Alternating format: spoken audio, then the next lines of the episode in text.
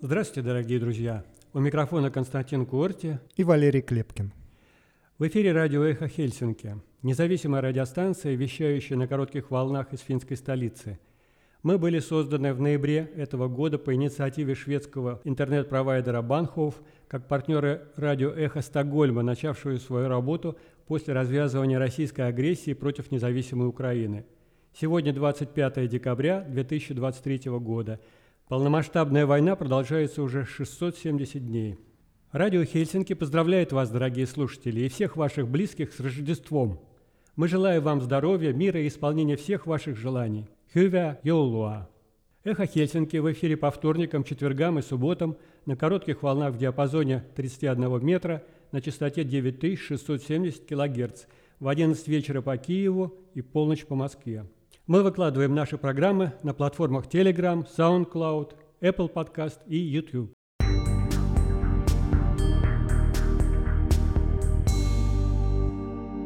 Сегодня в нашем выпуске.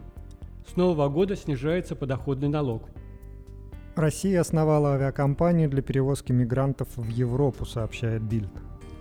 СУПО активно участвует в проверке просителей убежища. Война в Украине ведется за будущее всей Европы, заявил министр обороны Анти Хэккенен. Украина празднует Рождество в новую для себя дату. Финляндия не была наивной в своей внешней политике и в политике безопасности по отношению к России, сказала в своем интервью Юле Тарья Халанен. Россия сократила количество авиаударов на юге Украины после потери трех Су-34, сообщает BBC. Запад получает неофициальные сигналы из Кремля о готовности Москвы к перемирию в Украине, пишет газета The New York Times. Тем временем далеко не все этому верят. Глава дипломатии ЕС Жозеп Борель считает, что Путин решил вести войну до полной победы. Латвия передала Украине 271 конфискованный автомобиль. В Барриге бросили учебную гранату к журналистам русской службы BBC. Против помилованных бойцов ЧВК «Вагнер» возбудили более 190 уголовных дел после возвращения с войны. Об этом новое исследование издания «Верстка». Алексея Навального нашли в колонии на Ямале. Центр избирком России отказал Екатерине Дунцовой в регистрации кандидатом в президенты. На ее призыв к Яблоку выдвинуть ее кандидатуру в партии ответили, что не знают, кто она такая. На атомном ледоколе «Севморпуть» в Мурманске вечером 24 декабря произошел пожар. ВОЗ отмечает новый всплеск COVID-19 в мире. В эфире прозвучит заявление финского отделения Форума Свободной России об отношении к гибридным атакам России на границе с Финляндией, после которого Анти Саволайнен, сокоординатор Форума Свободной России в Финляндии, дал свой комментарий. Историк Евгений Балашов продолжает знакомить вас с первыми днями Зимней войны в 1939 году. Мы также продолжаем цикл заметок искусствоведа Александра Кулакова о культурной жизни Финляндии. Сегодня он расскажет в эфире о финских рождественских традициях.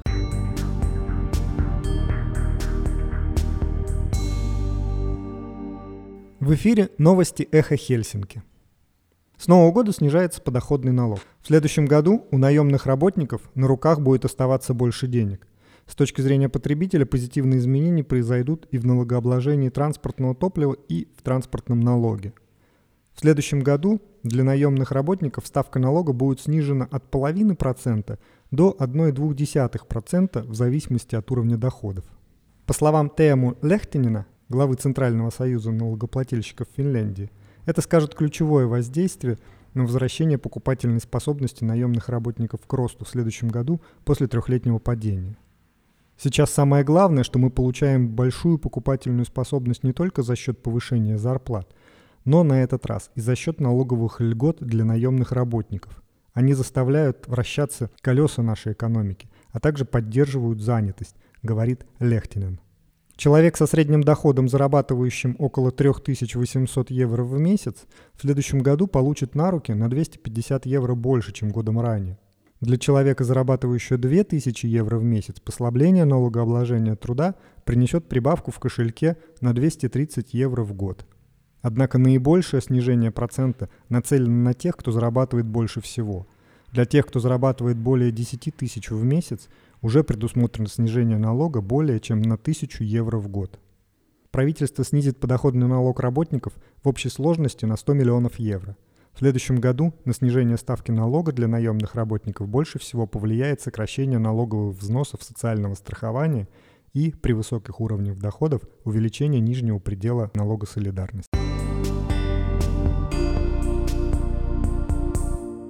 Крупнейшая газета Германии Bild сообщает, что Россия основала новую авиакомпанию в Турции – Southwind. По информации издания, компания была создана для перевозки мигрантов из Турции в Россию и в Беларусь с целью последующей их транспортировки к границам Европейского Союза.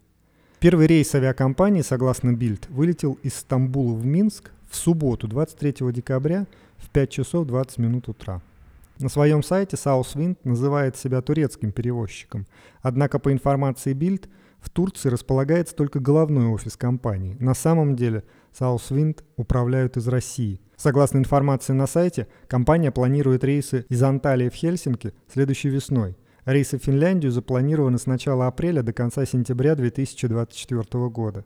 В свою очередь, Трафиком уверяет, что российская компания для перевозки мигрантов вряд ли получит разрешение на полеты в Финляндию. Глава агентства транспорта и связи Ярко Сааримяки – заявил агентству СТТ, что получение лицензии на полеты в Финляндию для компании Southwind будет очень маловероятным, если информация в СМИ об этом перевозчике окажется правдой. Сааримяки уточнил, что финское надзорное ведомство может отказать в выдаче лицензии на полеты, если не будут соблюдены требования, например, к безопасности рейсов или к наличию у пассажиров необходимых документов. Сама авиакомпания Southwind Airlines ответила на обвинения в связях с Россией, заявив – что никто из руководства не является россиянином. Руководитель безопасности полетов Southwind Airlines Сафа Оруч ответил на электронное письмо Юле, заявив, что компания не занимается преступной деятельностью, зарегистрирована в Турции и принадлежит турецкому гражданину.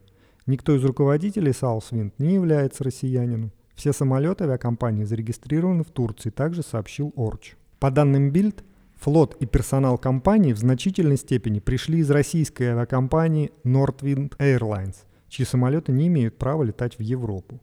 Новая турецкая авиакомпания позволит этим российским самолетам летать в Минск через воздушное пространство ЕС, а не в обход через Россию.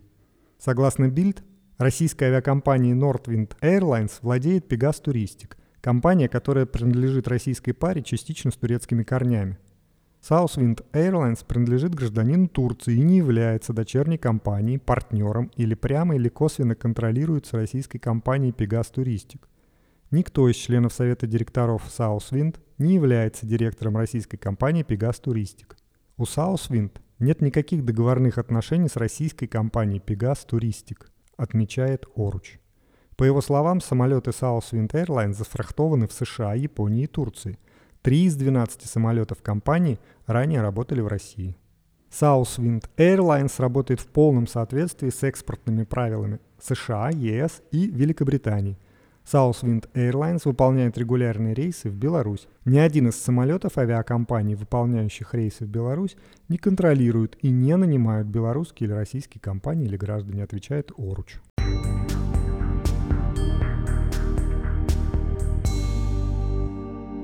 СУПО активно участвует в проверке просителей убежища, в частности допрашивает потенциально опасных лиц.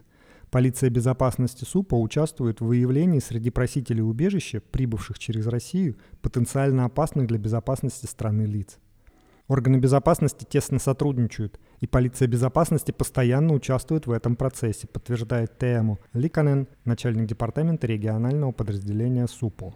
Большое количество просителей убежища, пересекших восточную границу в октябре-декабре 2023 года, вызвало дискуссию о потенциальных угрозах безопасности. В ноябре полиция подтвердила, что среди просителей убежища, прибывших за последние шесть месяцев, были обнаружены лица, которые могут представлять опасность.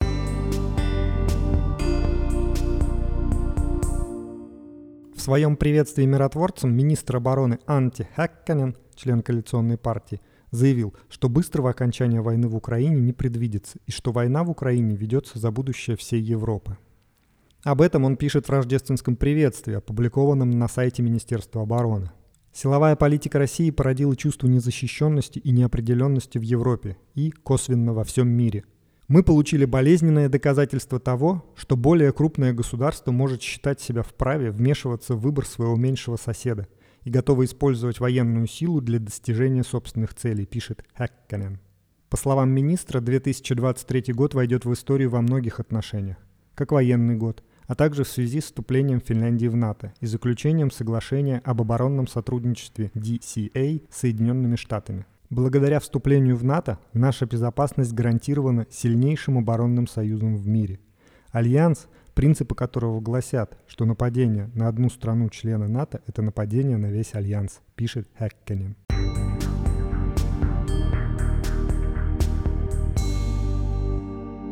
Украина празднует Рождество в этом году впервые за столетие не в январе, а 25 декабря.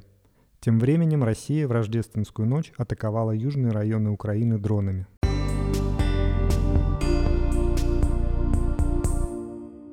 Бывшему президенту Финляндии Тари Халанен завтра исполняется 80 лет – в интервью Юле она опровергла мнение, что в это время Финляндия в своей внешней политике и политике безопасности была наивной по отношению к России.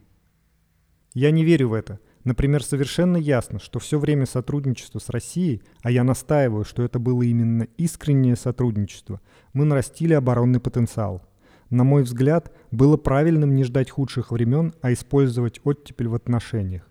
И хотя это интервью в честь моего дня рождения, я хочу сказать довольно жестко, что задним умом мы все крепки. Тогда все держались такой линии относительно России, заявила Халлерен. Она напомнила, что высказанные ей позиции придерживались, например, в США. Халлерен занимала президентский пост с 2000 по 2012 годы.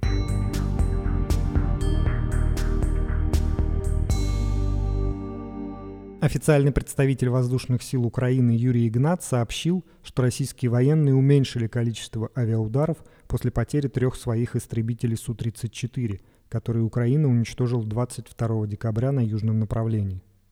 Российские источники эти данные подтвердили, однако Министерство обороны России их не комментировало. Эксперты предполагали, что российские самолеты могли быть сбиты при помощи американской системы ПВО «Патриот», Однако эти сведения не были подтверждены официально. Представитель сил обороны Юга Украины Наталья Гуменюк также заявила, что после инцидента с бомбардировщиками России на южном направлении значительно снизилась активность российской авиации. «Мы наблюдаем затишье в использовании управляемых авиабомб», сказала Гуменюк в эфире украинского телевидения. Она также добавила, что ранее российские военные активно бомбили управляемыми авиабомбами участки побережья Днепра на правом и левом берегу. Воздушные силы Вооруженных сил Украины вчера поздно вечером сообщили о сбитии еще одного Су-34 на Мариупольском направлении. Об этом написал командующий воздушными силами генерал-лейтенант Николай Олещук, добавив, что самолет был сбит зенитно-ракетным комплексом. А уже сегодня утром украинский генштаб в сводке на утро 25 декабря объявил, что накануне были сбиты два российских самолета Су-34 и Су-30. Об уничтожении истребителя-бомбардировщика Су-34 украинские военные объявили еще в воскресенье. А что касается истребителя Су-30, то командующий воздушными силами Лещук писал о боевой работе по нему, но не утверждал, что он сбит. Теперь Генштаб утверждает, что Су-30 также уничтожен. Российская сторона официально вчерашние потери самолетов не комментировала.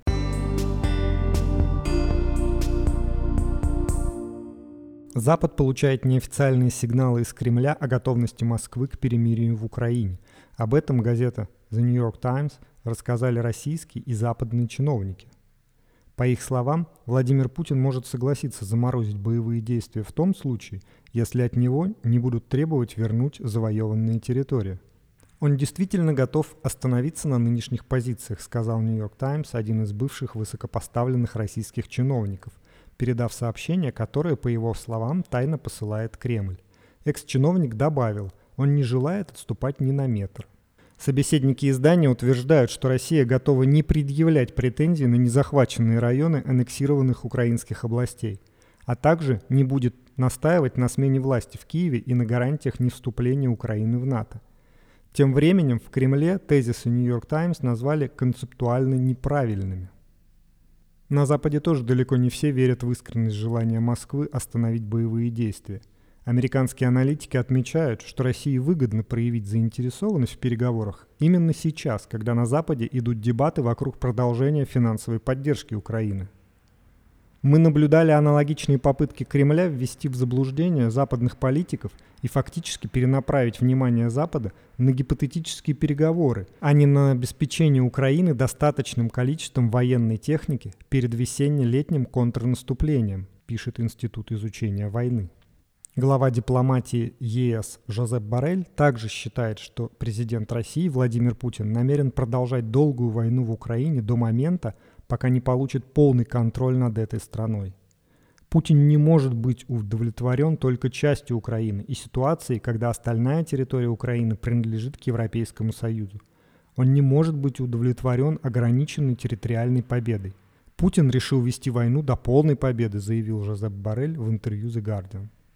Среди причин этого он называет историческое наследие России. Россия никогда не могла стать нацией – она всегда была империей, с царем, с советами, а теперь с Путиным.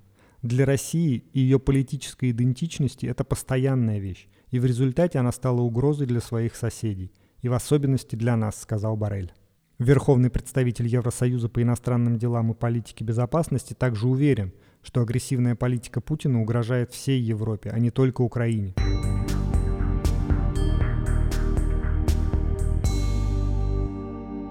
Власти Латвии к середине декабря передали Украине 271 автомобиль, конфискованный ранее у водителей, которые находились за рулем в нетрезвом состоянии.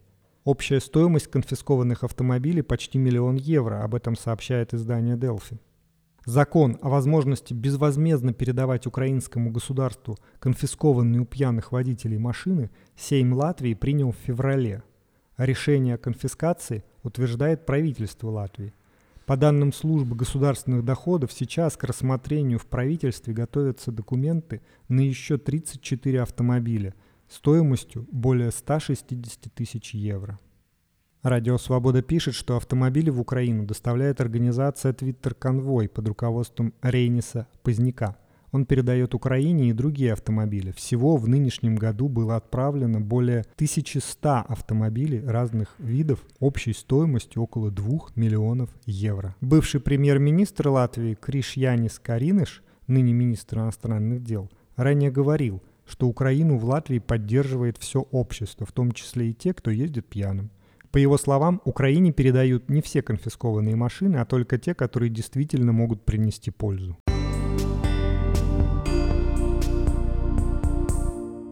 На вечеринке русской службы BBC в Риге взорвалась учебная граната, брошенная неизвестным человеком, который после этого скрылся. Об этом сообщила новая газета «Европа» в ночь на воскресенье 24 декабря.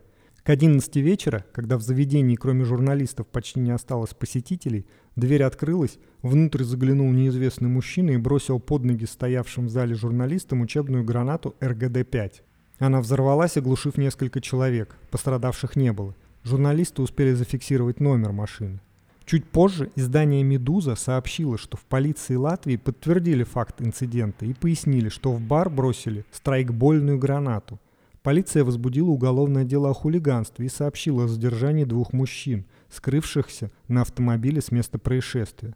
По данным полиции, мотивом одного из задержанных, скорее всего, был личный конфликт в баре – и на данный момент ничто не указывает, что инцидент был связан с присутствием журналистов в этом месте.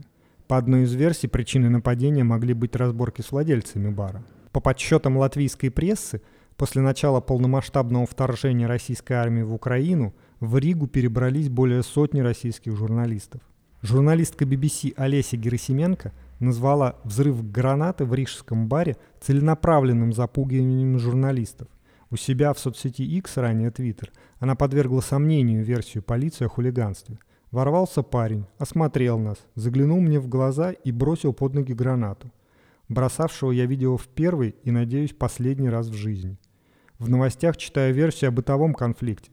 Ребят, не было ни с кем никакого конфликта. Для меня это выглядит как целенаправленное запугивание журналистов и угроза их жизни.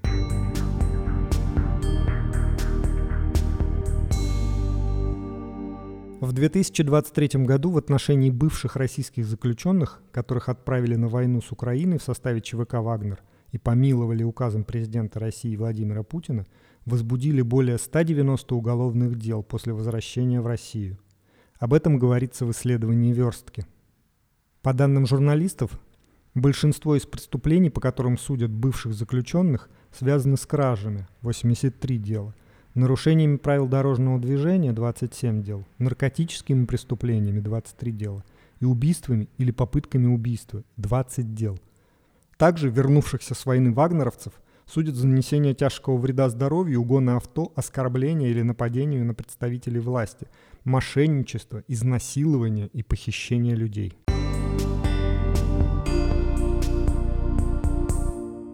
Алексея Навального нашли в исправительной колонии номер 3 под названием «Полярный волк» в поселке Харп Ямало-Ненецкого автономного округа. Сегодня его видел адвокат. Алексей в порядке, сообщила пресс-секретарь Навального Кира Ярмыш. Директор ФБК Иван Жданов в соцсети X, ранее Twitter, сообщил, что соратники политика за время отсутствия информации о его местонахождении отправили 618 запросов – Колония, где сейчас находится Алексей Навальный, одна из самых северных и самых отдаленных колоний вообще. Условия там жесткие, с особым режимом в зоне вечной мерзлоты. Туда очень сложно добраться. Адвокат там был сегодня, он видел Алексея. Адвоката пустили тоже далеко не сразу, рассказал Жданов. С самого начала было ясно, что власти хотят изолировать Алексея, особенно перед выборами. Его нахождение было скрыто, был поставлен полный блок на информацию о нем – даже сегодня Верховный суд утверждает, что не знает, где он, пишет Иван Жданов. Напомню, что о местонахождении Алексея Навального не было известно почти три недели.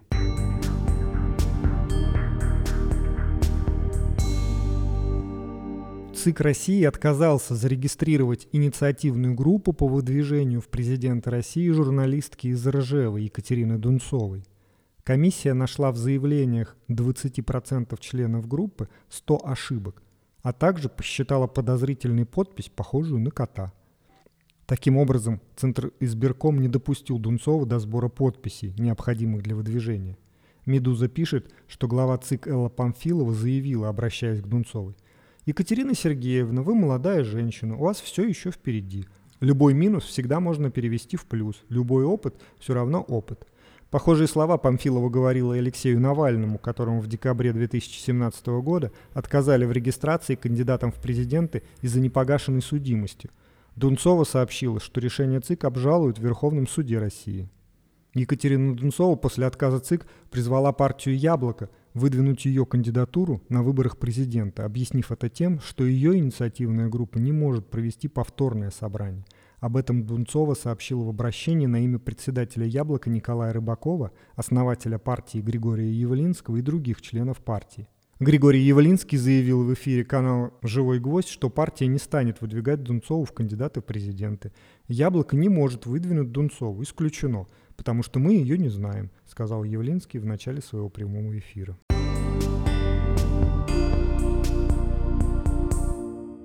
На атомном ледоколе «Севморпуть» в Мурманске вечером 24 декабря произошел пожар. Площадь возгорания составила 30 квадратных метров. В полночь по московскому времени спасатели сообщили, что ликвидировали пожар. По данным Министерства по чрезвычайным ситуациям, никто не пострадал. В Федеральном государственном унитарном предприятии «Атомфлот» сообщили агентству ТАСС, что пожар не угрожал реакторной установке и системам жизнеобеспечения судна.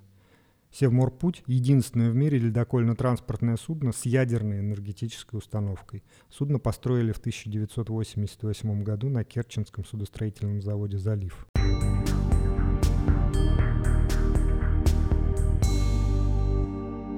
С 20 ноября по 17 декабря в мире выявлено 850 тысяч новых случаев заражения коронавирусом SARS-CoV-2 – это на 52% больше, чем за месяц до этого, посчитали в ВОЗ. Коронавирус остается опасным заболеванием. Только за последний месяц от него умерло более 3000 человек. Больше всего новых случаев заражения за 28 дней было выявлено в России 279 359. Прирост составил 130%. Если же брать Европу, сильнейший прирост наблюдается в Италии, почти 115 тысяч человек за последние недели. Несмотря на то, что Всемирная организация здравоохранения ранее перестала считать COVID-19 чрезвычайной ситуацией в области общественного здравоохранения – Эксперты советуют делать своевременные прививки и использовать средства защиты в общественных местах.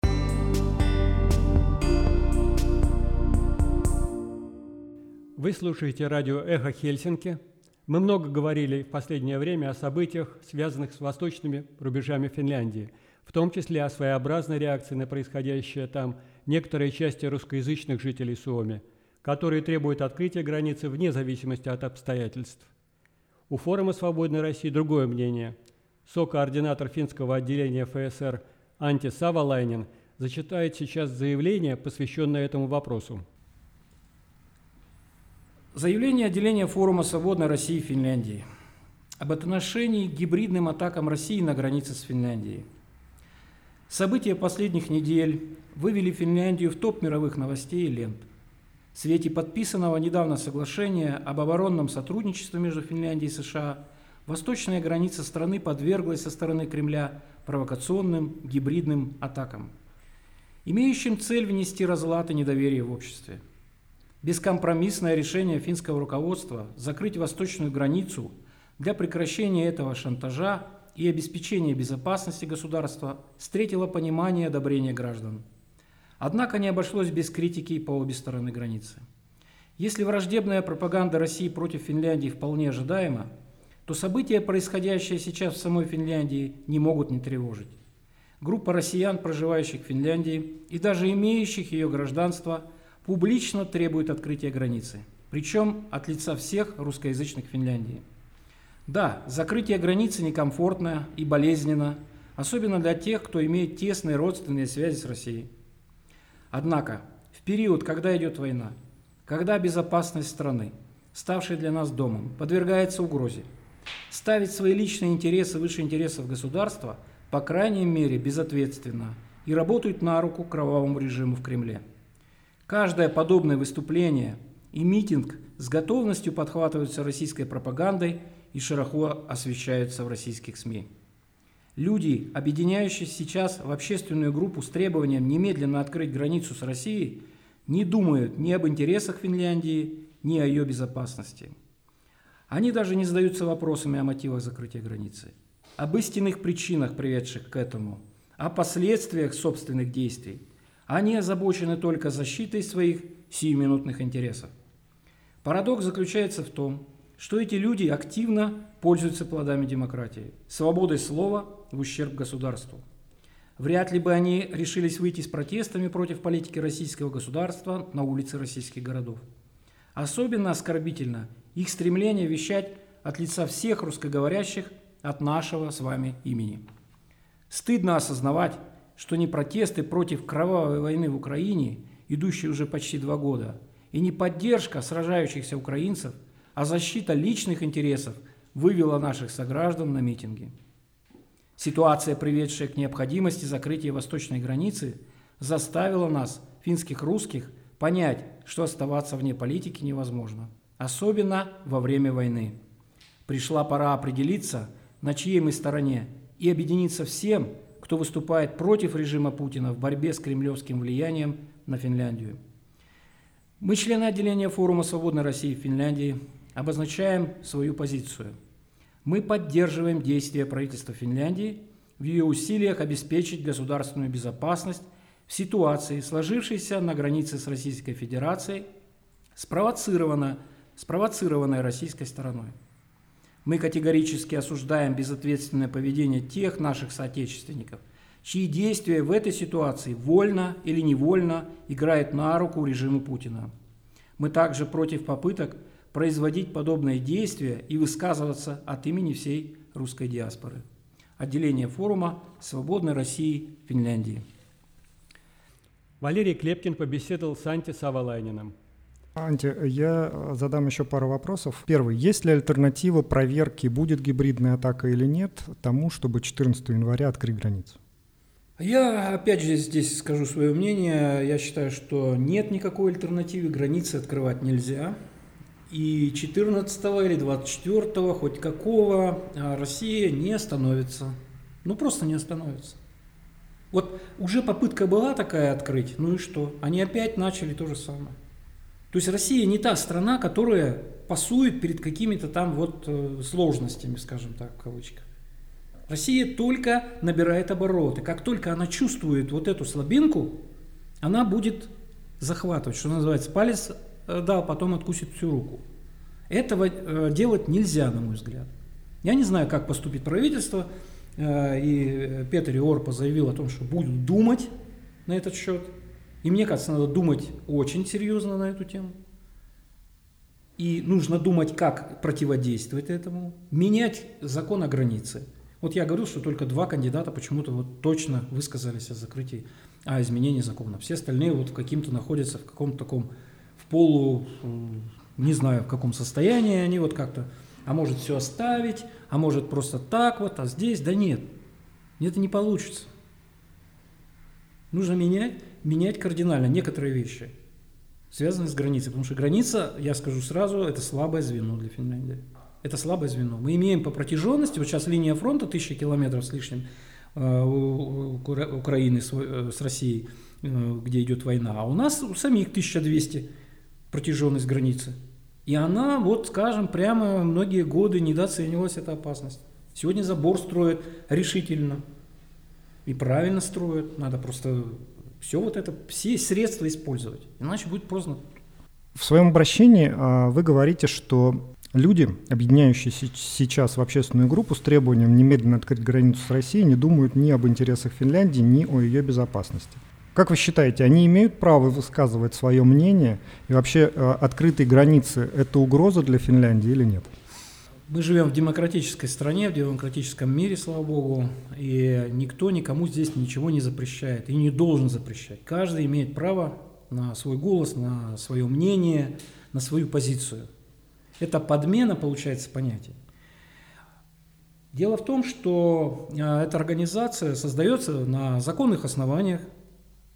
Если она будет зарегистрирована, значит, будет проверка проведена этой организации. Если эта организация действует в рамках закона финского, о праве там, на регистрацию, на свободу мнения, на высказывание, то нет проблем. Нет проблем. Но если, а мы сейчас не знаем, на самом деле, что там за этим стоит и кто за этим стоит. Но если вдруг выяснится, что за этим стоят некие силы, которые хотят использовать эту организацию для того, чтобы раскачивать здесь ситуацию, то эту организацию, ну что поделать, придется как-то с ней работать. В конце концов, ее можно даже закрыть. Почему? Потому что, используя демократические методы, под этим делом может быть э, заложена какая-то совсем другая функция – о котором мы пока не знаем. Мы пока доверяем. То есть нам доверяют, мы доверяем. Вот когда доверие потеряно будет, когда вдруг выяснится, что за этим стоит какая-то пророссийская структура или какой-то деятель, который проталкивает ее, то тогда это доверие будет утеряно. Всем станет понятно, что это за организация. К чему она призывает, почему она это призывает. А пока, ну вот на сегодняшний день, да, они в рамках закона собрались, заявили о своих правах. Почему нет? Каждый может. Никакого противоречия здесь не вижу. Пока. Пока. Вот что будет дальше, как будут события развиваться, если они начнут и дальше как-то вот э, это раскачивать, и дальше что-то такое предпринимать, э, то я думаю, что и, и без нас с тобой разберутся там, как, как, что с ними сделать и поступить. Поэтому Окей, а, еще один вопрос, да? А, вы пишете, что каждое подобное выступление и митинг с готовностью подхватывается российской пропагандой и широко освещается в российских СМИ. Думаю, мы все прекрасно понимаем, что а, российская пропаганда и без картинки из Финляндии а, создаст любую картинку. Все мы помним распятого мальчика и и, и прочие, и прочие, и нацистов на Украине. А, поэтому а, так ли а, русскоязычные в Финляндии, а, которые вот выступают с требованием открытия границ, влияют на российскую пропаганду и создают ли ей, ей какой-то дополнительный там, бонус? Влияют и создают. Дело в том, что российская пропаганда достигла максимума своего совершенства. Если кто следит внимательно, должен понимать, это уровень, ну я не знаю, высший уровень пропаганды. И каждый такой момент они используются именно в своих целях. То есть а, я просмотрел массу российских материалов, и просто лента была переполнена тем, что финны там против того, чтобы закрыть границу. Там подается, как это не, русская даже, а это какая-то русско-финская организация. И действительно, там есть граждане Финляндии, поэтому тоже можно так подавать. То есть вся лента была забита на скобеевских и на всех этих пропагандистских помойках с утра до вечера, а вот там русскоязычные против и так далее. То есть это просто такая вот возможность, поддержка российской пропаганды. Я уж не знаю, как они это выдумали, как, почему так получилось, но я склонен думать, что это такая вот умышленная операция. Это лишний повод пропагандистам а, повернуть это так, как им выгодно. Как им выгодно. Не так, как есть на самом деле, а так, как им выгодно. И они это дают им повод. Таких немного на самом деле а, для Финляндии, ну, единицы какие-то, которые работают на, ну, знаем, Бекман вот э, работает, потом э, еще там несколько человек есть. Ну, все, 3-4 человека. Поэтому они хватаются за каждую таки, такую возможность, они просто ухватились как вот за соломинку и прокручивали везде на всех каналах. Вот там России, русские, финны против, чтобы создать это самое, открыть границы хотят и так далее, и так далее. То есть это вот просто используется. Я уж не знаю, как они в темную их используют или в белую их используют. Ну, это дало просто им козырь в руки. Ну, это принцип демократии, собственно, а, говорить э, все, что ты хочешь, и они, как э, граждане, в том числе Финляндии, требуют от э, правительства Финляндии найти какой-то способ решить их проблему, а, в том числе и встречи с родными по ту сторону границы. А, как бы у них есть такое право, они ну, есть, пользуются. конечно, есть право, никто не спорит, право такое есть, но надо понимать возможности грани... э, государства. А, когда, в какое мы время находимся. Е, находимся ли мы сейчас в то время, когда нужно раскатывать к родственникам, еще куда-то? Вот находимся ли мы в такое время сейчас, когда идет война в Европе, когда гибнут каждый день э, украинцы, когда э, гибридная идет война против нашей же Финляндии.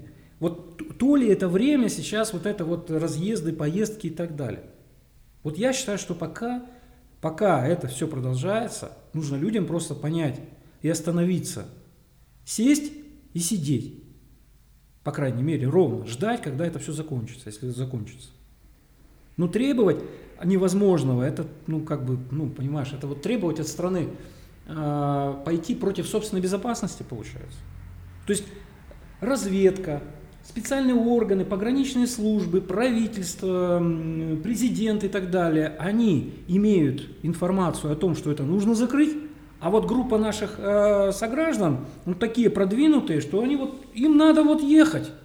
Им вот надо ехать, им плевать, что вот есть такие данные разведслужбы, есть данные у президента, у правительства, у парламента. Им вот надо ехать. Мы хотим ехать.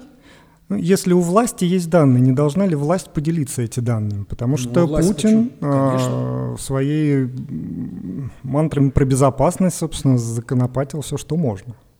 Государство делится, вся информация в доступе э, государства, ну, финская, вся информация дается предельно откровенно. Есть риски, есть опасности, это как бы не скрывается. Просто первое закрытие границы, э, которое было в ноябре, э, за день до закрытия границы канцлер юстиции Финляндии отклонил решение и не согласовал его о закрытии границы. Спустя один-два дня он же это решение согласовал, границы были закрыты, но чем это было аргументировано, я нигде не видел. Ну, это и не могут, и не, и не должны аргументировать. Дело в том, что они ссылаются на какие-то данные на свои. Ну, предполагаю, разведданные.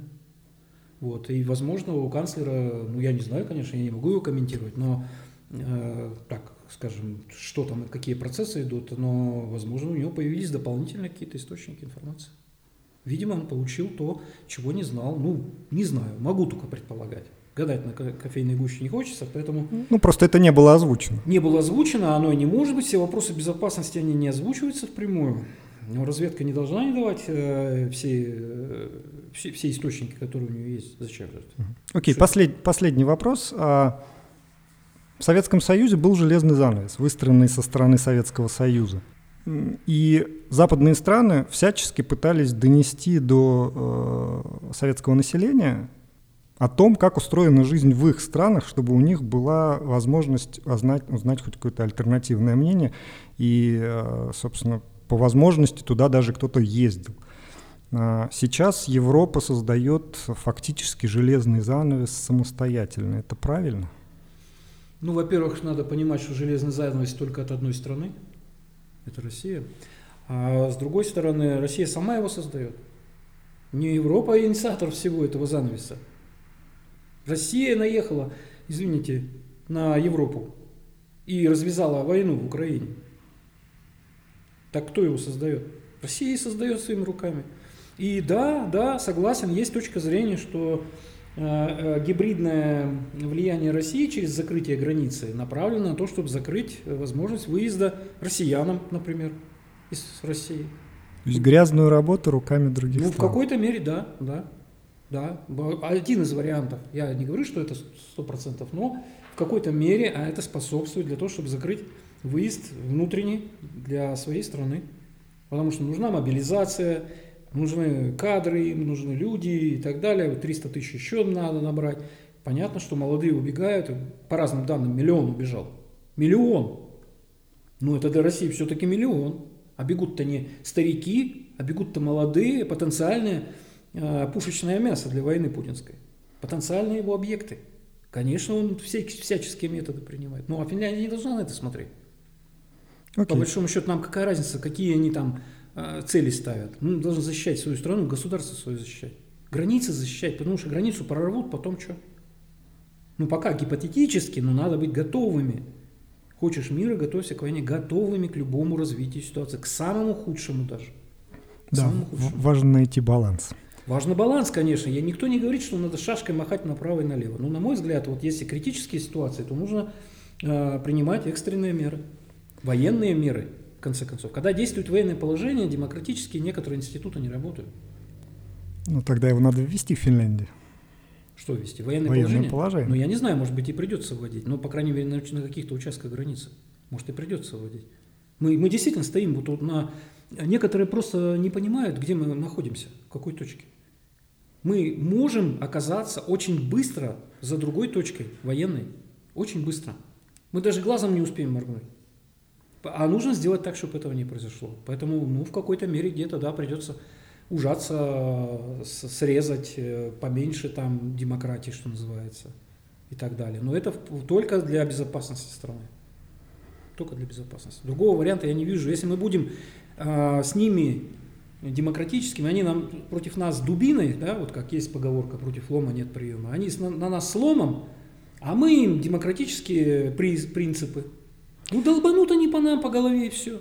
Ну, я согласен а, в чем-то, но просто а, Путин именно аргументацией а, безопасности отменял выборы губернаторов, а, ограничивал партии, запрещал СМИ, и в результате Россия пришла к тому, к чему она сейчас пришла. Ну, я еще раз говорю, я бы не стал сравнивать. Это, на мой взгляд, это несравнимые вещи. А сравнивать Финляндию и Россию, на мой взгляд, невозможно. Невозможно. Это разные совершенно а, культуры политической а, жизни. Финляндия изначально демократическое, можно сказать, направление выбрала, и уже почти сто лет находится в этом а, больше да, направлении. Идет а, и, в Евросоюзе уже давно и так далее. То есть здесь демократия прижилась давно. И она прям в каждом человеке, тут демократия. То есть ее нельзя просто взять и отменить. Это не получится. Никому, даже если завтра президенту в голову придет такая идея, ни- ничего не получится. Потому что демократия снизу идет. Настоящая демократия, управление, власть народа, да, э, она идет снизу, не сверху. А у Путина все сверху идет там. Поэтому ну, какая там, э, может быть, сейчас сравнение? Вот я бы не стал сравнивать. Мне кажется, это несравнимая вещь.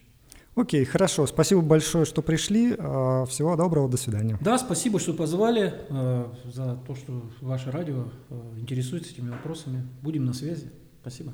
В эфире был сокоординатор отделения ФСР Финляндии Анти Савалайнин.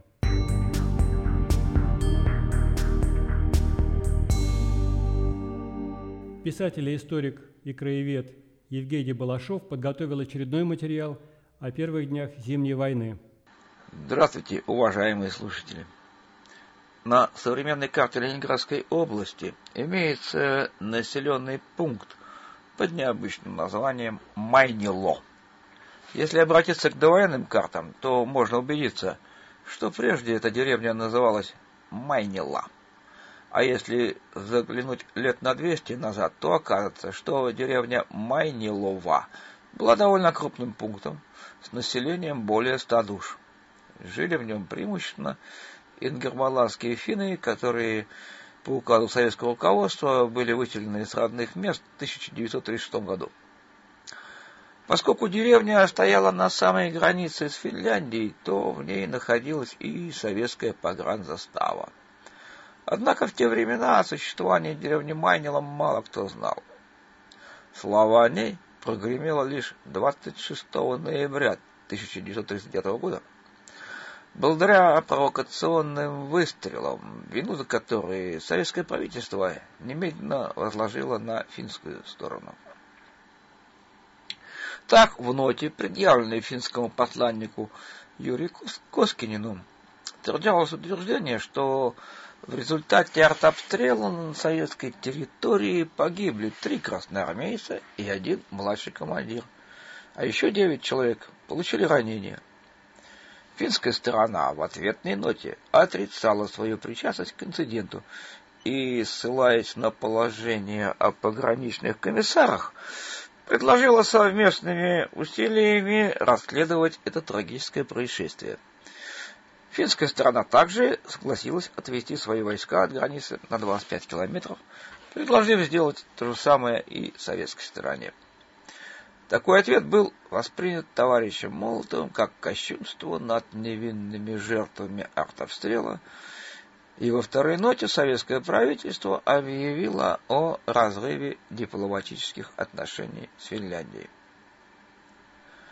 Расследование инцидента в Майнило все же было проведено. С советской стороны в Майнило приехал сам начальник штаба Ленинградского военного округа, полковник Тихомиров, но его отчет по происшествию никто никогда не видел.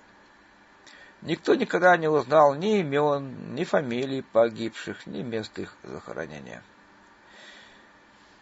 С финской стороны расследование началось спустя час после получения правительственной ноты, ну то есть уже вечером, 26 ноября. Министерство иностранных дел Финляндии немедленно послало телефонограмму в штаб погранстражи Каринского перешейка – и в 22.50 получила ответ от дежурного офицера, что в штабе никто и не знает о происшествии. Еще через час из штаба армейского корпуса пришла телеграмма, подтвердившая, что со стороны армии никаких действий в отношении сопредельной державы не проводилось. Третья телеграмма пришла ровно в полночь, и в ней содержалась информация о том, что с советской стороны была слышна минометная стрельба. К этому времени уже были опрошены пограничники трех погранпостов, которые вернулись с дежурства. На основании их показаний была составлена карта-схема с предполагаемым местонахождением орудия и местами разрыва снарядов. Эти сведения были срочно отправлены в Генеральный штаб, после чего и была составлена ответная нота, направленная наркому иностранных дел Болтову. Гораздо позднее, уже в 1942 году, финским дознавателям дали показания трое советских военнопленных, служивших непосредственно в Майнило либо поблизости. Сведения одного из них существенно дополнили картину событий. Споры о том, кто кого обстрелял в Майнило и были ли вообще эти выстрелы, продолжают вестись до сих пор. Но стоит ли обращать на них внимание? Ведь 17 апреля 1940 года на совещании начальствующего состава по обобщению опыта боевых действий против Финляндии сам товарищ Сталин заявил следующее. А не поторопилось ли наше правительство, наша партия, что объявили войну именно в конце ноября, начале декабря? Нельзя ли было отложить этот вопрос и подождать месяца два, три, четыре, подготовиться, а потом ударить? Нет. Партия и правительство поступили совершенно правильно, не откладывая этого дела и зная, что мы не вполне готовы к войне в финских условиях, начали активные военные действия именно в конце ноября, начале декабря. Хотя товарищ Сталин в своем выступлении немного слукавил, заявив об объявлении войны Финляндии, которого по факту-то не было. Однако в главном он был совершенно прав. Советский Союз не стал откладывать этого дела и начал сам войну против Финляндии 30 ноября. Правительственные круги Финляндии и военное командование, разумеется, осознавали опасность своего положения и угрозу, исходящую от восточного соседа, но не ожидали, что нападение произойдет именно так вероломно и внезапно. На это указывает реакция советника финляндской миссии Солонко, который в беседе с посланником Юрий Коскинин сказал, «Я имею точные и официальные сведения из Финляндии, что с нашей стороны ни одного выстрела по территории СССР произведено не было, но финляндские пограничные войска слышали семь выстрелов, которые произошли на территории СССР. Кто стрелял, неизвестно, но факт, что стрельба происходила на территории Советского Союза. На вопрос посланника, что же делать, он ответил, «Наше положение темное и непонятное. Было бы гораздо лучше, если бы действительно наши войска стреляли по советским войскам. В этом случае мы бы извинились перед Советским Союзом, возместили бы убытки и расстреляли бы нескольких своих командиров за самоуправство. Этим дело бы и кончилось». Если бы со стороны Финляндии были произведены случайные выстрелы по территории СССР, ну, как, например, очень часто советские самолеты случайно летают над Финляндией, мы бы тогда тоже извинились, и все было бы в порядке. А сейчас я и не знаю, что делать. Что же означает в действительности это странное название Майнила? Если обратиться к финским корням, то ближе всего к ним стоит слово «майне», что означает в переводе «слава». Другая версия основывается на славянской этимологии, поскольку деревня стояла на бывших новгородских землях и в древности именовалась Манина Весь. От какой мании произошло название, этого мы не узнаем никогда. А вот распутать тайну выстрелов станет гораздо легче, когда независимые исследователи и историки беспрепятственно попадут в архив ФСБ, чтобы изучить документы, касающиеся деятельности начальника управления НКВД СССР по Ленинградской области Серго Арсентьевича Гоглидзе, разработавшего операцию с выстрелами в Майнила. Спасибо за внимание. Это был рассказ историка Евгения Балашова о начале Зимней войны. А сейчас искусствовед Александр Кулаков о финском Рождестве. Здравствуйте, уважаемые слушатели! Сегодняшний выпуск будет посвящен традиции празднования Рождества Финляндии в XIX веке. Прежде всего поговорим о сочельнике и о приготовлении праздничного стола. Так как сочельник является главным днем рождественского праздника в Финляндии, то по традиции, которая уходит корнями в XIII век, в полдень в самом старом финском городе Турку провозглашается рождественский мир. В средние века рождественский мир объявлялся королем ровно в 12 часов в сочельник и действовал в течение 20 дней. На это время прекращались войны, а преступления наказывались суровее, чем в другие дни. В Турку, начиная с 1886 года, рождественский мир объявляется с балкона дома Бринкала на Старой площади. Итак, первым делом в сочельник финны отправлялись в сауну. Она являлась неотъемлемым атрибутом подготовки к Рождеству. Вообще, как известно, еще с древних времен сауна имела большое значение для финнов – это место было центральным местом и жизни, и смерти. Многие рожали в сауне. Также было принято брать в сауну умершего члена семьи для омовения и приготовления к панихиде. Там же, перед празднованиями, финны приносили в дар еду и питье эльфам и домовым, чтобы сохранить с ними добрые отношения и уповать в будущем на их помощь в быту. Сауна всегда была нечто больше, чем мытье – она предназначалась для целостного очищения, после чего уместно было перейти к праздничному столу. В XIX веке на Рождество стол всех сословий, безусловно, был подчинен традиции. Вне зависимости от достатка, для ужина всегда готовили мясо и рыбу. Ну и, конечно же, сладости. Несмотря на то, что в старину финны не ели мясо, В XIX веке мясные блюда стали занимать свое особое место на столе в канун Рождества. Но в то время свиней держали мало, поэтому в основном это была баранина или говядина. Сушеная, вяленая или запеченная, значительно реже, но свинина все же могла встречаться. Позже главным мясным блюдом стала ветчина.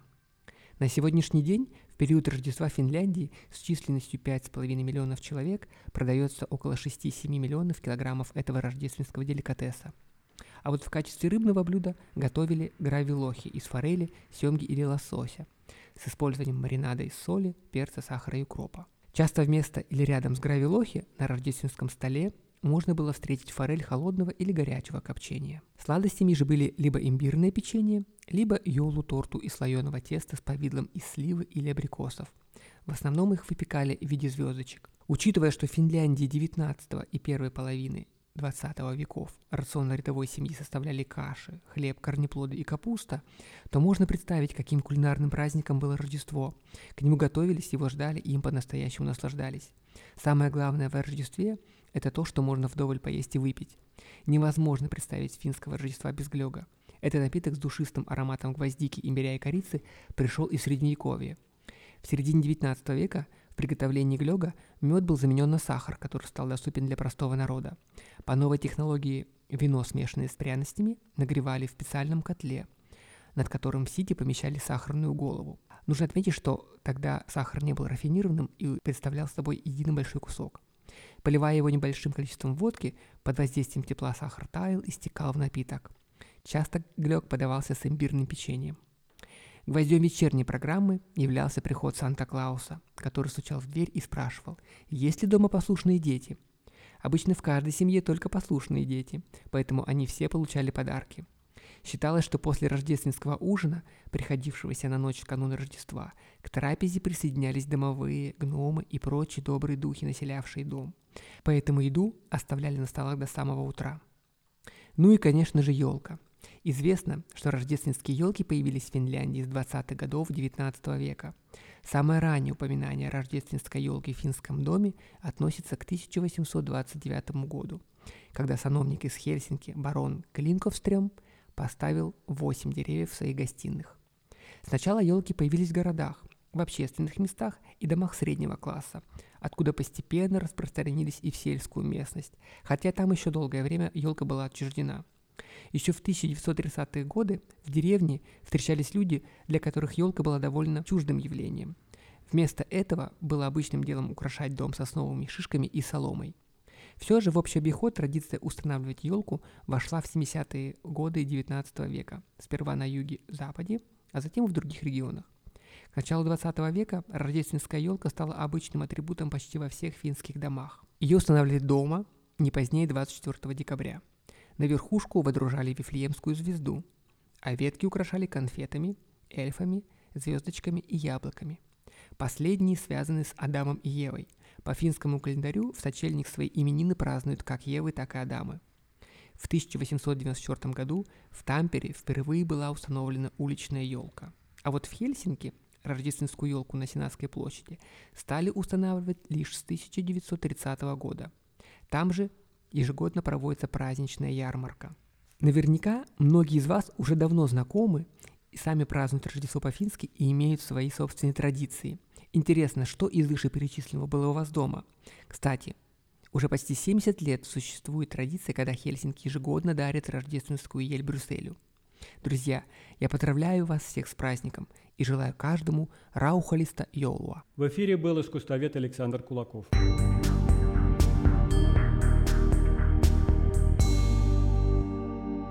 Наша праздничная сегодняшняя программа подошла к концу. Напомню, что «Эхо Хельсинки» в эфире по вторникам, четвергам и субботам на коротких волнах в диапазоне 31 метра на частоте 9610 кГц в 11 вечера по Киеву и в полночь по Москве. Мы выкладываем наши программы на платформах Telegram, SoundCloud, Apple Podcast и YouTube. Всего вам доброго. До новых встреч в эфире. С вами были Константин Куорти и Валерий Клепкин. До свидания. До свидания. С Рождеством.